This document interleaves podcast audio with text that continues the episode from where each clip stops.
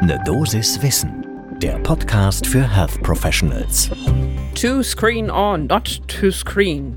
Das ist ja die Frage, die die Urologie, speziell die Prostatamedizin, schon seit Jahren, wenn nicht sogar Jahrzehnten beschäftigt. Und nun gibt es eine neue Studie, die wieder Anlass gibt, darüber nachzudenken. Und damit guten Morgen und willkommen zu einer der letzten Dosen Wissen für dieses Jahr.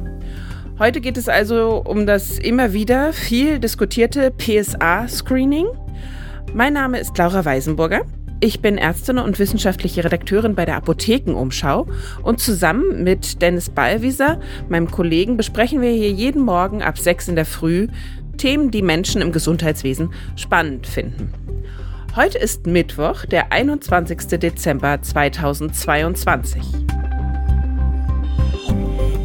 Podcast von gesundheithören.de und Apothekenumschau Pro.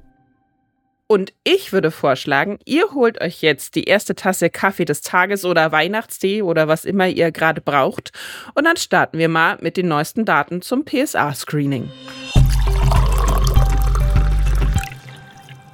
Um das nochmal ein bisschen ins Gedächtnis zu rufen, es gab bis jetzt vor allen Dingen zwei sehr große Studien, die sich mit PSA-Screening Nutzen, Nicht-Nutzen beschäftigt haben. Und die zeigen blöderweise eben sehr widersprüchliche Ergebnisse. Zum einen war das die PLCO-Studie von 2009 vom US National Cancer Institute mit dem Ergebnis, naja, PSA-Screening führt nicht zum Rückgang des Versterbens am späten Prostatakarzinom. Demgegenüber steht die ERSPC-Studie von 2012, dass das PSA-Screening im Vergleich zur üblichen Behandlung durchaus eine geringere Inzidenz von metastasiertem Prostatakarzinom nach sich zieht. Und jetzt wurde aber eben der neueste heiße Shit sozusagen bezüglich des PSA-Screenings veröffentlicht. Und zwar in Form von einer großen Studie in JAMA Oncology. Und zwar wurde die durchgeführt von der US-Veteranenbehörde. Angefangen hat das alles mit einer Negativempfehlung, die die US Preventive Service Task Force rausgegeben hatte. Und zwar hatte sie geraten, 2008 war das, dass nur ältere Männer über 75 Jahre sich nicht screenen lassen sollten. Das wurde aber geändert und zwar 2012. Und zwar sprach sich da diese Taskforce generell gegen einen PSA-Test für alle aus. Das heißt also, Negativempfehlung, bitte nicht mehr screenen lassen. Und dann hat man eben beobachtet, so in den letzten anderthalb Jahrzehnten, ja, es kam gleichzeitig mit diesem Rückgang des PSA-Screenings zu einem Anstieg der metastasierten Prostatakarzinome. Und die Studienfrage war jetzt eben, besteht hier ein Zusammenhang?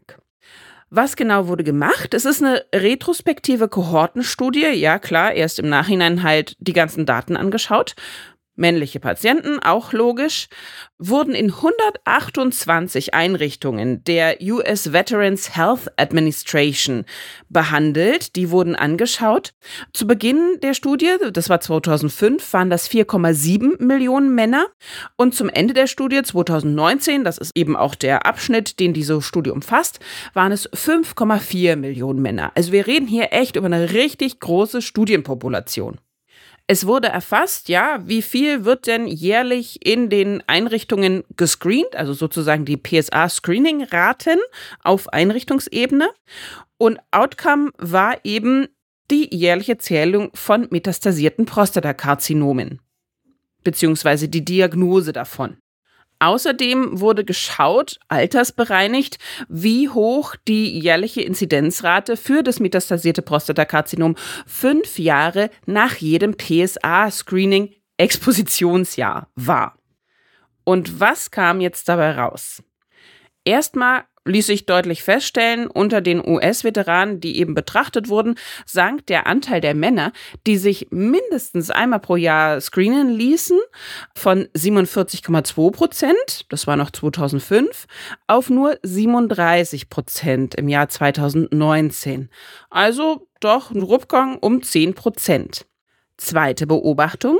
Gleichzeitig stieg die Inzidenz vom metastasierten Prostatakarzinom von 5,2 auf 100.000 Männer das war 2015, auf 7,9 pro 100.000 Männer im Jahr 2019. Und was noch auffiel, in Einrichtungen, die besonders häufig gescreent haben, die also eine hohe Screeningrate hatten, wurden später dann deutlich seltener metastasierte Prostatakarzinome diagnostiziert.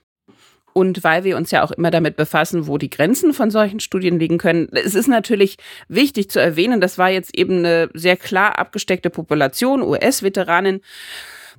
Kann natürlich sein, dass in irgendeiner Form da ein kleiner Faktor anders ist als in der Allgemeinbevölkerung. Daher muss man zumindest erwähnen, möglicherweise lassen sich die Ergebnisse nicht so eins zu eins übertragen. Ja, kann man natürlich nicht so sicher ausschließen. Aber wir haben natürlich zur Einschätzung dieser Studie auch nochmal mit einem Experten gesprochen. Diesmal war das Professor Peter Albers. Er ist Leiter der Abteilung Personalisierte Krebsfrüherkennung des Prostatakarzinoms am Deutschen Krebsforschungszentrum. Und er sagt, ja, also diese Studie, äh, die betrachtet er als herausragend, denn dadurch, dass nur die Daten eines einzigen Klinikverbundes betrachtet wurden, kann man davon eben ausgehen, die Männer wurden alle nach den gleichen Standards untersucht. Und diese Daten schätzt er als noch wertvoller ein als Daten, die man jetzt zum Beispiel aus Krebsregistern ziehen kann. Und er ordnet auch die Ergebnisse als dramatisch ein, wie er sagt. Denn obwohl das ja nicht der Empfehlung entsprach, haben sich immer noch fast 40 Prozent der Männer ein PSA-Screening geleistet, haben das machen lassen. Und dieser relativ geringe Rückgang hat dennoch zu einem messbaren Anstieg von fortgeschrittenem und metastasiertem Prostatakarzinom geführt. Das heißt also, da muss doch ein Zusammenhang sein.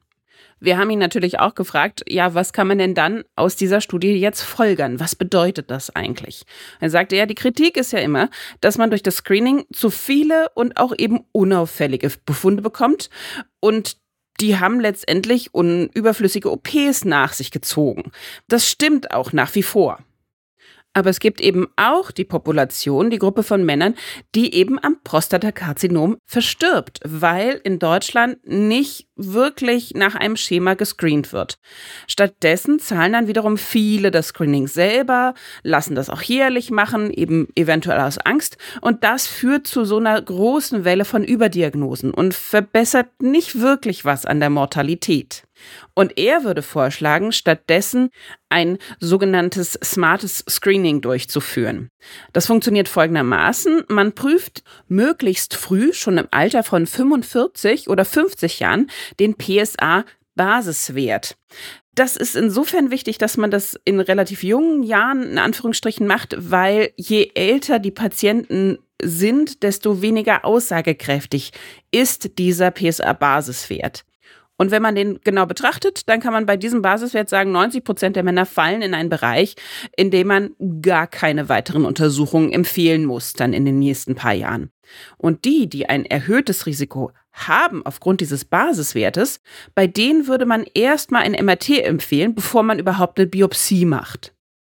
Und dieser Vorschlag, dieses Vorgehen ist tatsächlich auch gerade bei der Europäischen Union auf dem Tisch und wird geprüft, ob man das nicht so empfehlen sollte, auf der Grundlage von den Expertenempfehlungen, die bis jetzt so vorliegen. Dazu gibt es auch schon Veröffentlichungen, die darüber schreiben. Das könnt ihr wie immer auch alles natürlich nachlesen in den Show Notes, auch die Links, die ich genannt habe, die Studien, die schon gefallen sind, da einfach reinschauen, wenn ihr nochmal genauer eintauchen wollt. Ja, und das ist im Grunde genommen auch schon das Fazit. Wir müssen im Grunde genommen überlegen, macht es nicht mehr Sinn, so einen Basiswert zu bestimmen, um eben dennoch irgendeine Form von Screening zu haben, damit wir diesen Effekt, den es ja gab, nämlich dass weniger Screening zu erhöhten Inzidenzen von metastasierten Prostatakarzinomen führten, eben umgehen können. Das war eine der letzten Dosen Wissen für dieses Jahr. Und wenn ihr jetzt sagt, ja, genau das Thema haben wir neulich im Kollegium diskutiert, Mensch, das sollten die anderen auch wissen, dass es jetzt da diese neuen Ergebnisse gibt und diese Abwägungen, dann freuen wir uns sehr, wenn ihr diese Folge einfach weiterleitet. Ein Podcast von gesundheithören.de und Apothekenumschau Pro.